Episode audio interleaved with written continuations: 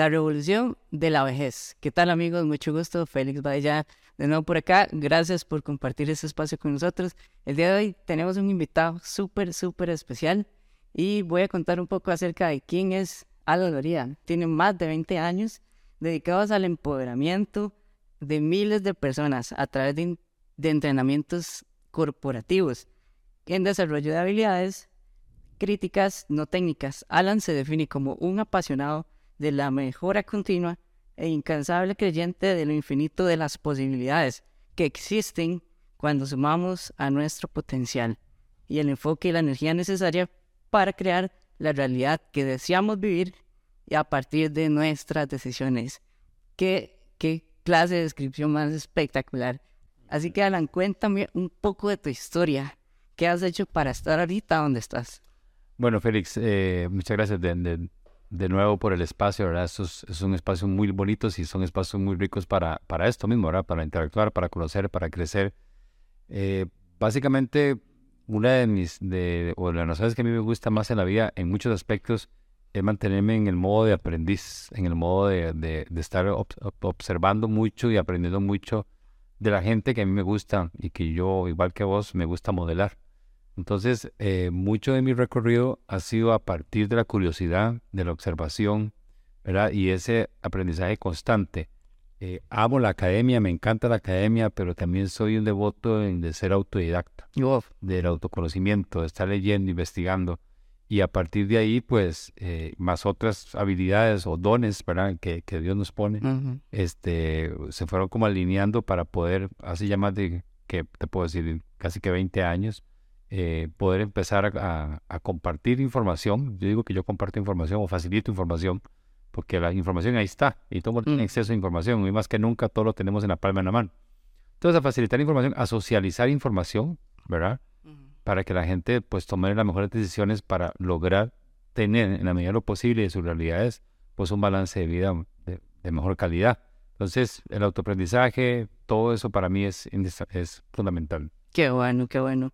Gracias por contarnos ese, ese desarrollo personal y sé que hace una trayectoria gigante, una trayectoria de constancia, de perseverancia, de poder asumir retos muy grandes y, y hoy por hoy ser conferencista internacional. Alan, ¿cuál es ese propósito que tienes para hacer lo que haces y qué te motiva día a día? El propósito es, es a poder, poder apoyar a las personas para que logren ver su vida y esto puede ser de pronto hasta muy eh, contrapuesto con lo que se está en tendencia hoy, que la gente hoy habla del aquí y el ahora y está muy viviendo el presente, que está bien, pero eh, también tenemos una vida más allá del aquí y el ahora, tenemos una vida en el futuro.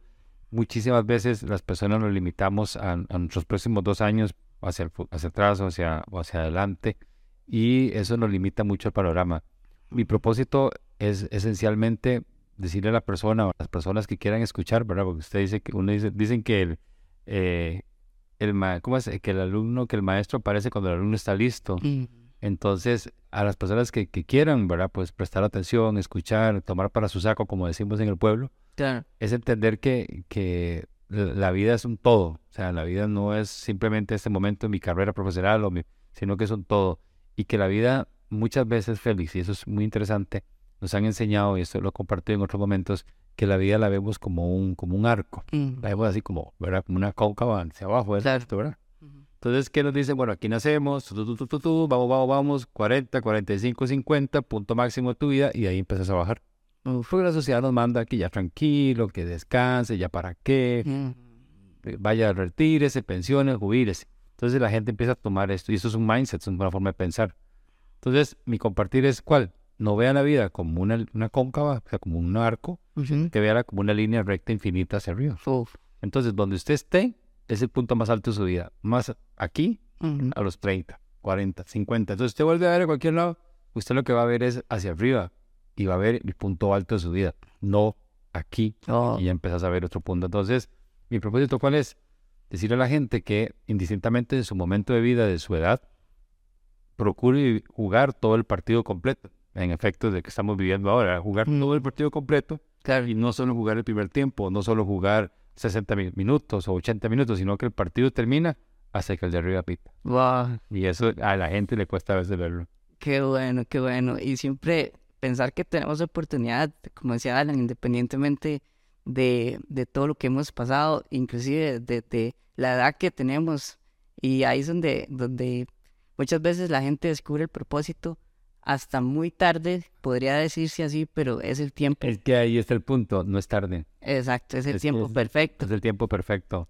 Entonces la connotación muchas veces es que ya es muy tarde. ¿Muy tarde para qué? ¿En comparación a qué? Correcto. ¿Verdad? Porque vos sabes muy bien y en la Biblia está que los grandes, los grandes soldados de, de Dios, de Jesús, fueron hombres grandes. Exacto. Fueron hombres grandes. Hombres que más, con más de 60, 70 años que le dijeron, necesito que usted vaya a hacer esto. Uf.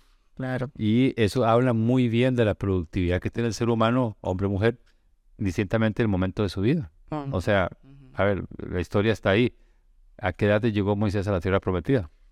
Exacto. ¿A qué edad lideró a su pueblo?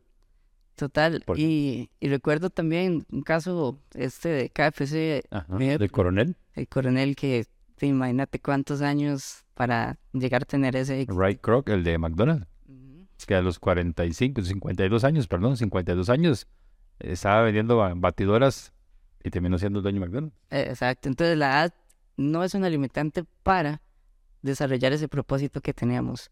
Una pregunta especial que me gustaría preguntar es, ¿cuál consideras que ha sido algo exitoso en su vida? Uf, eso no debería decirlo yo, pero bueno, momentos plenos en mi vida eh, cuando he logrado conectar con, con, audiencias, con personas, con grupos de personas, y aparece este aha moment, ¿verdad? Que usted dice, y cuando se te acercan al final dicen, lo que se acaba de decir me tocó. Entonces, más allá de que sea alimento para mi ego, ¿verdad? Que también soy un ser humano y tenemos esas tendencias, es, es entender o es ver, digamos, la posibilidad que tenemos, no yo, todos, de, impactar la vida de muchas personas, indistintamente de, de, la edad que tengan esas personas, ¿verdad? Con algo, con una palabra, con una frase, con un gesto, con un, con un compartir.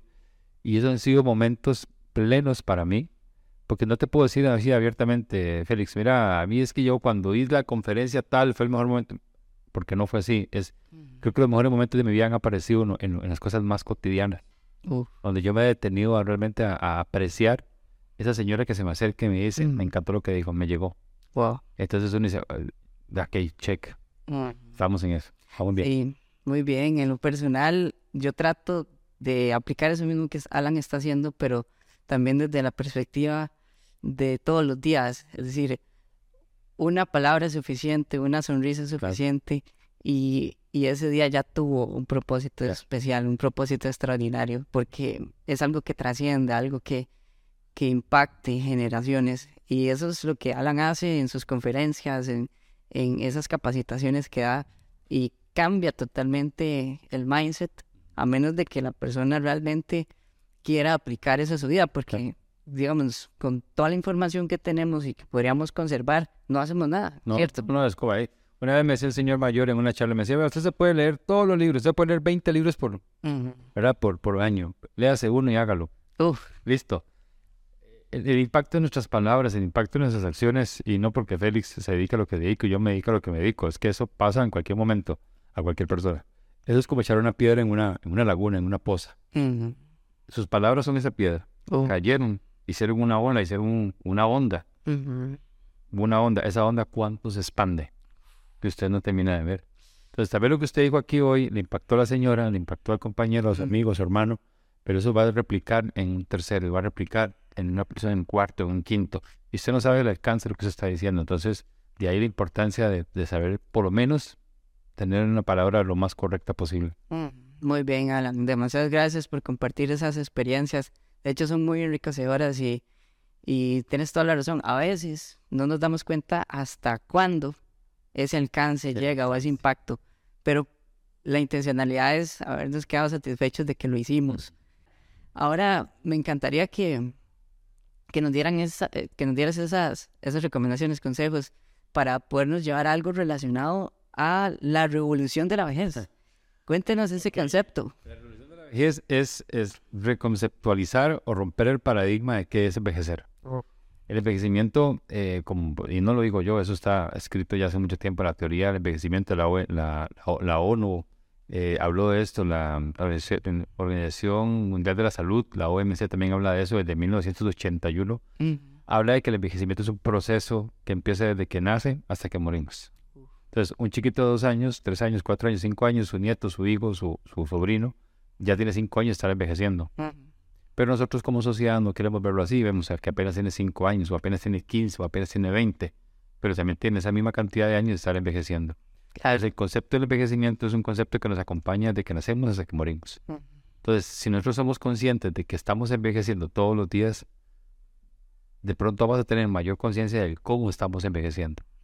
Entonces, eh, el envejecimiento como proceso que nos acompaña, hay que hacerlo bien desde los 20, desde los 15, de- desde apenas tengamos conciencia. Y aquí es entrar en otro campo, pero aquí es comer bien, dormir bien, hacer ejercicio, todo lo que nos han dicho muchos años.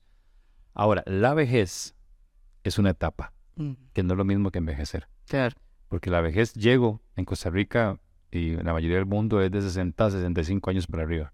Entonces yo envejezco toda mi vida, Ujú. pero la vejez la empiezo a los 60 años. Entonces, ¿qué es lo que pasa? Que yo, culturalmente la sociedad nos ha dicho a nosotros, ok, si tenés 40 ya estás viejo, tenés Mm. 50 ya estás viejo, tenés 60 ya estás viejo. Lo que hablábamos ahora, quédate quedito, tranquilo, ya para qué, para qué otro curso, para qué otra maestría, para qué. Para qué, para qué, para qué. Entonces, ¿qué es lo que tenemos que romper nosotros con esta revolución de la vejez? Entender que si bien es cierto, estamos envejeciendo, envejecer no es malo. Lo malo es cómo estamos envejeciendo. Uf. La vejez no tiene la culpa, siempre lo paso diciendo, la vejez no tiene la culpa. La culpa la tiene lo que yo he hecho eh, años previos de llegar a mi vejez. Entonces, si tengo diabetes, si tengo presión alta, si tengo triglicéridos, todo lo que, factor de salud que pueda tener, eso lo construyo durante los 20, 30, 40. Y obviamente explota a los 60, ¿verdad? Porque hay un deterioro normal del cuerpo. Claro. ¿cómo quiero que mi cuerpo se vaya deteriorando? ¿Poco a poco o lentamente? Te lo muestro como este ejemplo. Hay dos formas de envejecer. Una es, aquí estoy yo, una es así, de una sola, y la otra de hacer esto. Entonces, usted tiene la capacidad y la posibilidad de envejecer de una, haciendo lo que está haciendo, o ir poco a poco e ir en ese proceso. Entonces, ¿qué es revolución de la vejez? Es hacernos responsables de nuestro envejecimiento ya, hoy, a tus 30, a tus 40, a tus 50, y entender que es natural, que es sano envejecer, que es parte de la vida, y que inclusive, podemos irnos más allá, Félix, nos acerca a algo que nos asusta, pero que es muy humano, que es morir. Wow. Entonces, nuestra, nuestra vida es finita, somos seres finitos. Entonces, y eso es un concepto muy mío. Para yo decir que viví, tengo que morir.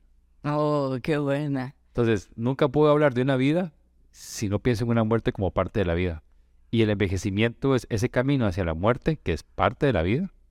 Y entonces, ¿cómo quiero transitarlo? Entonces, la invitación es, hagámonos responsables del envejecimiento, hagámonos responsables de lo que estamos haciendo hoy, por lo que nos espera. Estamos cosechando, y aquí es otro concepto, que la vejez es la cosecha de la vida. Uf. ¿Qué quiere cosechar? Mm. Dígame qué está sembrando. ¿Qué estás haciendo ¿Qué hoy? estás haciendo hoy? Exacto, para cosechar ya nuestra ve- vejez. Y, y qué bonito concepto de cambio de mindset, ¿verdad? Tenemos que tener en, en el desarrollo. Inclusive hablaba yo con Alan en aquel almuerzo, que qué pasa para nosotros los jóvenes, ¿verdad? Escuchar ese concepto y por eso quiero hacer esta otra pregunta, Alan. ¿Qué es lo que estás ahorita desarrollando? ¿Qué estás haciendo? ¿Qué estás creando?